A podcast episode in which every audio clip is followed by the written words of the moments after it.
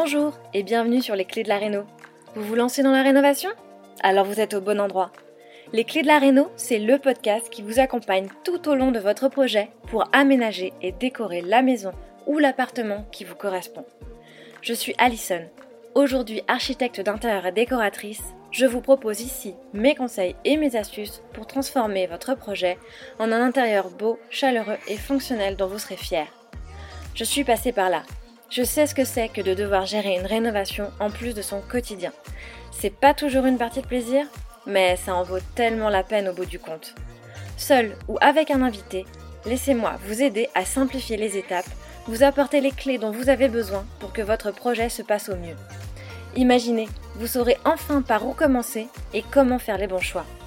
Retrouvez-moi aussi sur Instagram, c'est tout simplement les clés de la Réno podcast pour encore plus de partage et de retour d'expérience. Allez, on y va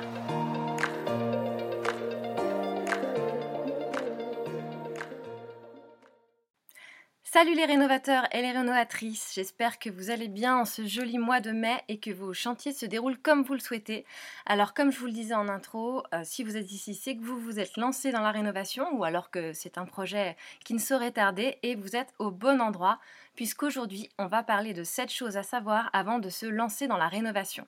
Cette chose dont je me suis rendu compte au cours de mes propres rénovations, issues donc de mon expérience personnelle, mais aussi confirmée depuis que c'est devenu mon métier d'accompagner mes clients dans leurs projets de rénovation.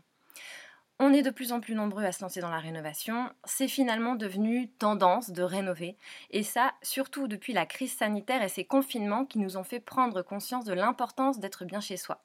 Et oui, en 2022, 35% des Français envisagent de rénover leur logement, c'est 5% de plus qu'en 2020, et le nombre de transactions immobilières a atteint des records l'année dernière, bien que le marché soit des plus tendus, avec peu de biens à vendre et des prix au mètre carré hors d'atteinte.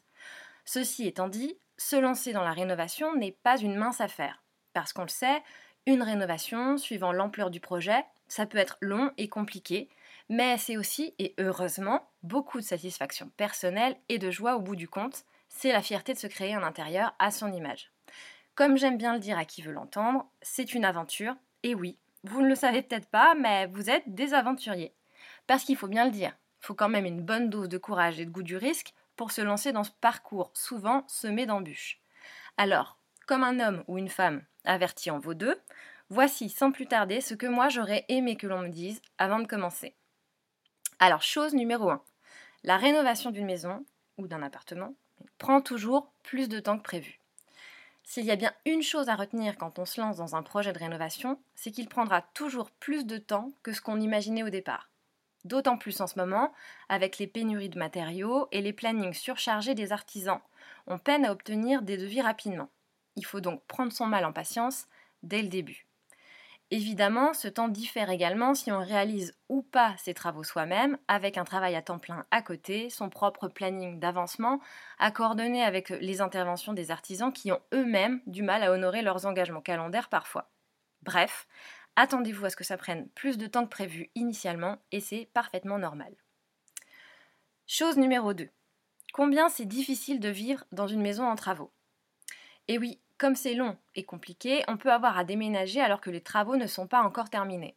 Parce qu'avoir un loyer à côté, le plus souvent en plus d'un prêt, ça coûte cher. Ou parce qu'on n'a pas toujours le choix quand on a vendu son précédent bien.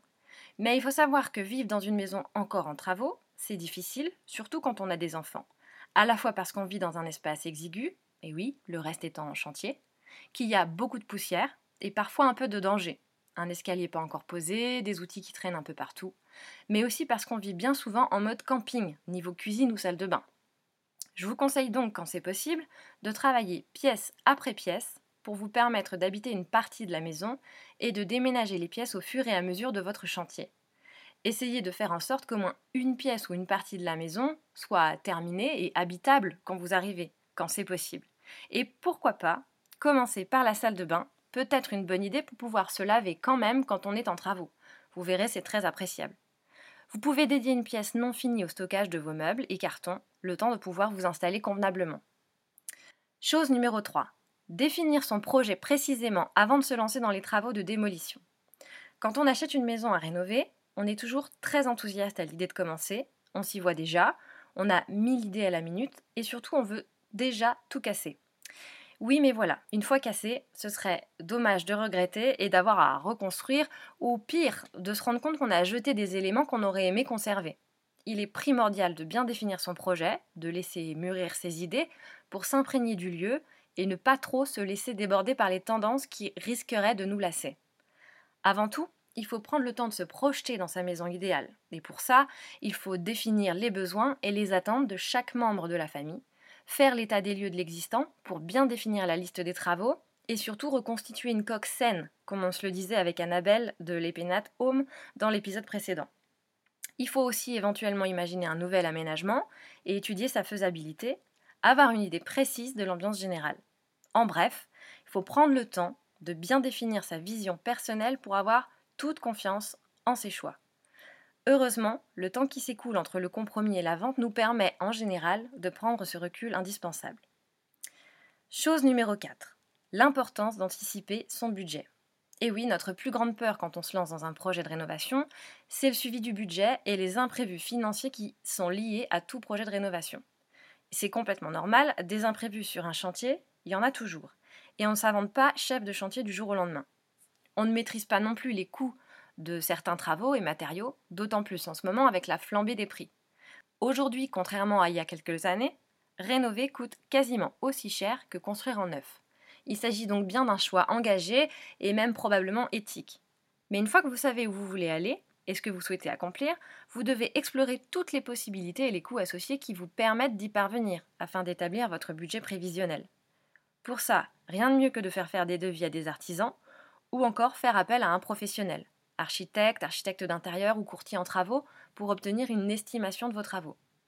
N'oubliez pas de comparer ce qui est comparable. Ainsi, assurez-vous que les prestations et matériaux proposés sont identiques. Et pour ce qui est de la difficulté d'avoir une vision claire de son budget global, je conseille toujours à mes clients de prévoir une enveloppe dédiée aux imprévus, avec un pourcentage, souvent compris entre 5 et 10% du budget estimé. Ça vous aidera à relativiser au fur et à mesure de l'avancée des travaux et à piocher dedans quand c'est nécessaire. Chose numéro 5. Le temps libre nous manque cruellement. Quand on s'engage dans une rénovation et qu'on fait beaucoup de travaux par soi-même, on n'a plus beaucoup de temps libre. Normal. Vous l'aurez probablement anticipé, mais malgré tout, on a du mal à réaliser avant d'y être réellement confronté. C'est comme un tunnel. On y passe nécessairement tous ses week-ends, voire ses soirées, et la priorité va être de maintenir un certain équilibre entre vie de famille et vie de chantier. C'est donc la vie sociale qui peut prendre un coup pendant la durée des travaux. Mais pas de panique. À un moment, ça va s'arrêter, heureusement, et puis c'est l'occasion de proposer à vos proches de venir vous aider sur le chantier. Ils seront d'ailleurs d'une aide précieuse et vous apprendrez très vite à ne plus vous passer d'eux. Chose numéro 6. La maîtrise de son chantier est un job à temps plein. En parlant de temps, vous allez voir que quand vous n'aurez pas les mains dans le placo ou la peinture, c'est parce que vous serez en train de faire du suivi de chantier. Effectivement, le suivi chantier prend un temps fou, notamment la gestion des artisans, avec les appels, les relances, les rendez-vous, la négociation des devis, la planification des interventions entre tel et tel artisan, ceux qui prennent du retard et qui finalement ne viennent pas, qu'il faut rappeler, replanifier, etc. Pour vous assurer d'obtenir ce que vous avez en tête, il va falloir être très précis avec les artisans et tenter de suivre au maximum leurs interventions. Les défauts de communication et les incompréhensions peuvent être la ruine de votre projet si vous n'y êtes pas très attentif. Pour que les travaux soient réalisés exactement comme vous le souhaitez, n'hésitez pas à leur faire des croquis, des plans, leur poser beaucoup de questions, puisque tout réside dans les détails.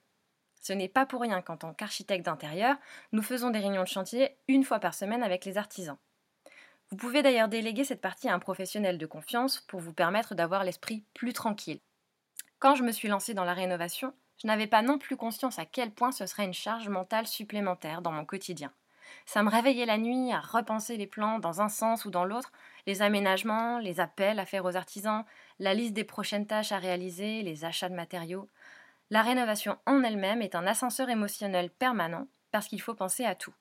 Réussir à s'en détacher est difficile, j'en consens, même en déléguant, mais gardez à l'esprit le but final.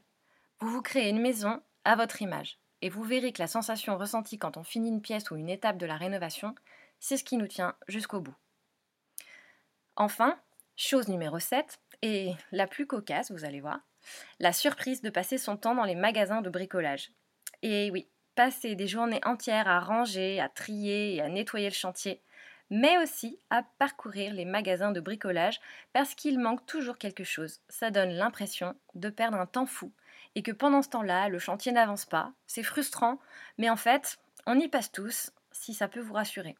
Du coup, mon dernier conseil, anticipez au maximum les commandes de matériaux et les achats avant même de commencer chaque étape pour avoir tout sous la main et éviter ainsi de multiplier les allers-retours en magasin.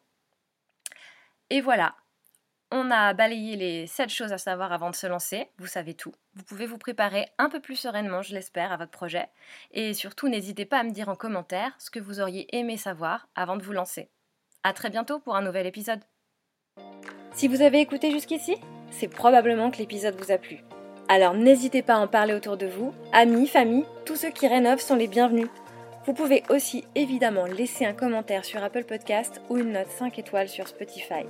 Et si vous souhaitez être informé des prochains épisodes, n'hésitez pas à vous inscrire à la newsletter ou à me suivre sur Instagram. Le podcast, c'est fini pour aujourd'hui, mais je vous dis à très vite pour un nouvel épisode.